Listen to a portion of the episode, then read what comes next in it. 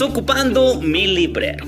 Hola a todos, soy Germán Chávez Villaseñor y he querido crear este espacio de lectura para ti, para que esas líneas que un día se trazaron en el corazón de los escritores el día de hoy puedan venir a resonar en tu vida. Estoy plenamente convencido de que hay libros que te están buscando para darte muchas respuestas. Así es que te invito a que te pongas cómodo y comenzamos. Audio número 46 del libro Tres monjes rebeldes del autor M. Ryan. Continuamos. Capítulo cuarto. No esquiles demasiado. Así se titula. No esquiles demasiado.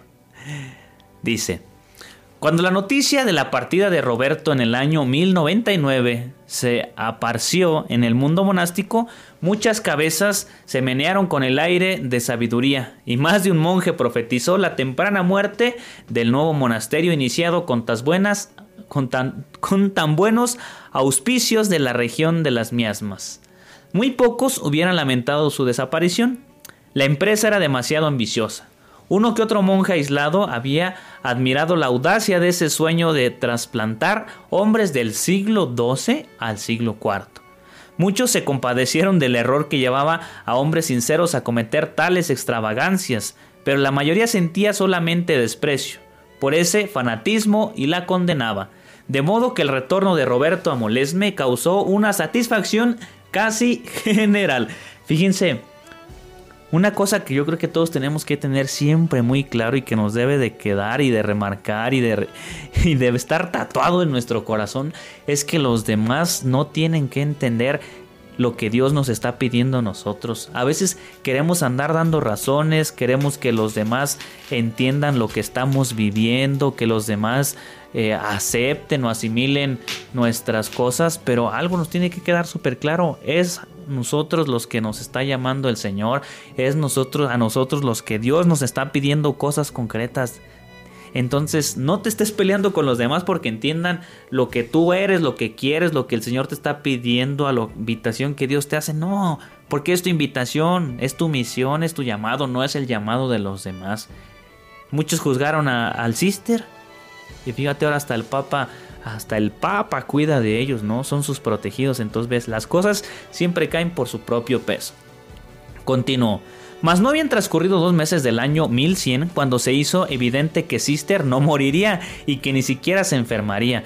Alberico inyectó nueva vida al pequeño grupo de la región de las Ciénegas y la rebelión en contra de la manera corriente de vivir creció en forma más rápida y segura. Los hábitos blancos refulgían en esos bosques en tanto brillo como las luciérnagas en la oscuridad de la noche y con la misma insistencia de estas hablaban al mundo de la vida. Una mañana, no obstante, Esteban halló a su casi siempre sonriente abad con un aspecto malhumorado. Al preguntarle qué sucedía, recibió esta sorprendente respuesta. Oh, es uno de esos días de manzana seca. Esteban preguntó qué clase de día era ese y recibió una explicación que hizo sonreír a ambos.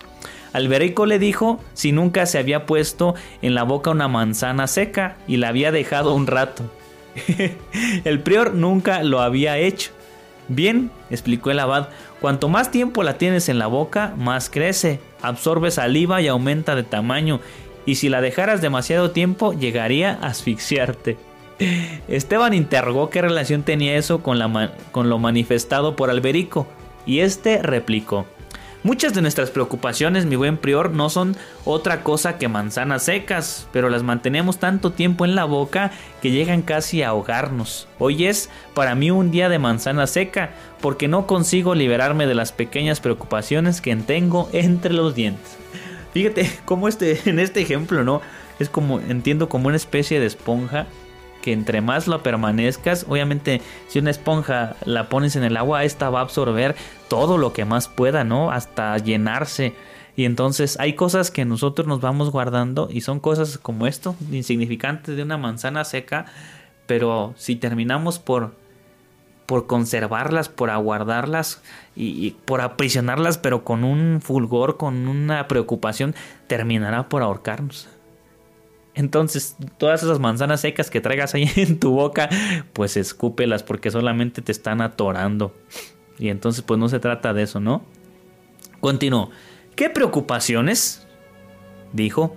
Eso es lo que me exaspera, que ni siquiera merecen el nombre de preocupaciones. Es solo un poco de susceptibilidad de mi parte o tal vez curiosidad. Tú ves, el eco de las habladurías de Cluny va penetrando y no sé si estoy lastimado por las críticas o humillado por ser tan estúpido. Lo ignoro, pero me gustaría poder responder a esas preguntas. ¿Por qué no nos dejarán en paz? Después de contemplar un rato los distantes muros, continuó. No lo comprendo. Henos aquí, un puñado de hombres escondidos en un bosque pantanoso, y he ahí a Cluny, con el continente entero bajo su jurisdicción y el mundo entero a sus órdenes. Porque la verdad es que casi constituye la iglesia, y a pesar de todo están pendientes de nosotros. ¿Por qué razón un coloso puede ser molestado por una brisna? La estrella no brilla cuando se alza el sol. ¿Qué teme? Alberico parecía intrigado y malhumorado. Esteban ahogó la risa y le dijo, Reverendo padre, tu manzana seca te está asfixiando, dijo. ¿Qué han estado criticando últimamente? ¿Qué es lo que no han criticado? Nuestra mesa, nuestra cama, nuestro hábito, nuestro trabajo manual. ¿Y no lo esperabas? Tú has criticado su mesa, su cama, su labor manual. ¿Yo? ¿Cuándo? Jamás. Esteban volvió a reprimir la risa.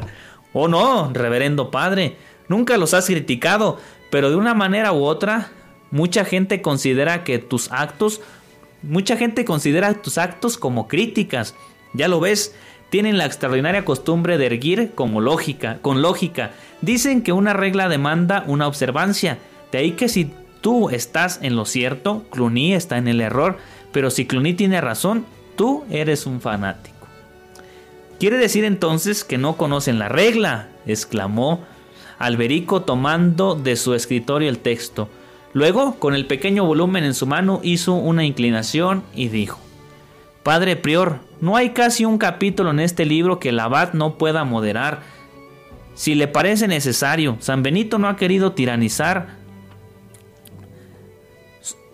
no ha querido tiranizar entero que parezca ridículo, porque Cluny puede ser Cluny, Molesme, Molesme y Sister, Sister y los tres seguir siendo benedictinos. Que ellos interpreten la regla como les plazca, eso no es asunto mío, pero quisiera que me dejaran interpretarla a mi manera. Esteban se limitó a menear la cabeza. No, reverendo padre, no es así como trabaja la mente humana. Esta dice que si nosotros podemos sobrevivir con las dos comidas diarias que prescribe San Benito, los otros benedictinos no necesitan comer tres o cuatro veces. Que si podemos prosperar, con el trabajo de nuestras manos, los otros no necesitan siervos. ¡Ah! exclamó el abad con entusiasmo. Esto me recuerda el verdadero problema. No te preocupes por su mentalidad y por Cluny pero ven y presta tu atención a este asunto del trabajo y de los siervos. Fíjate, es, es muy, muy interesante lo que dice ahorita porque es verdad.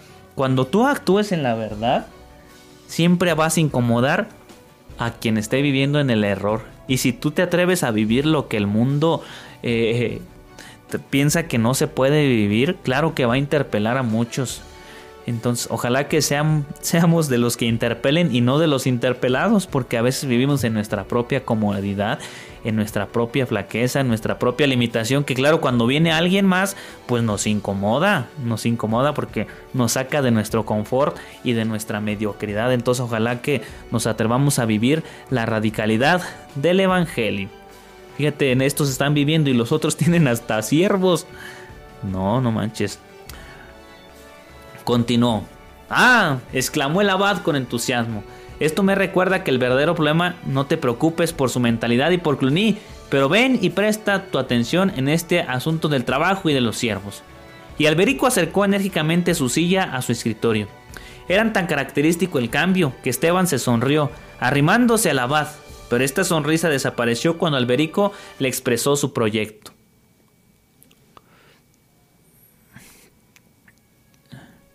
En el año 1101 los monasterios de Francia eran sostenidos y algunos hasta enriquecidos con rentas provenientes de beneficios eclesiásticos, diezmos y el trabajo de los siervos. Más de un abad era, de hecho, un señor feudal. Sus posesiones eran vastas, muchos sus vasallos y grandes su renta. era un resabio de los primeros ciclos de la Edad Media, cuando los monasterios eran la célula embrionaria del futuro pueblo y ciudad. Tal soberanía fue buena para el siervo y para la civilización, pero no lo fue tanto para el espíritu de pobreza. Los monasterios se hicieron muy ricos. Fíjense, aquí tendremos que prestar mucha atención porque a veces vamos, los que, los que no estamos en este camino de la religión, terminamos limosneando y ojalá que, que fuéramos unos mendigos de de veras, pero a veces vamos con nuestra cara de mendigos, pero nuestros bolsillos llenos y eso es, eso es muy peligroso. Entonces, ojalá que podamos ayudar siempre a aquellos hombres que de verdad sean desprendidos. Yo creo que podemos confiar en aquel hombre que es desprendido consigo mismo porque quien es desprendido consigo mismo puede ser desprendido con los demás y con sus cosas. Entonces, a veces nos quede claro que las cosas que a veces la gente nos da no son para nosotros. Es para que ayudemos a aquellos que sufren en la pobreza o que están más necesitados que nosotros. Y hasta aquí dejamos este episodio. Gracias por seguir aquí. No se vayan. Continuamos.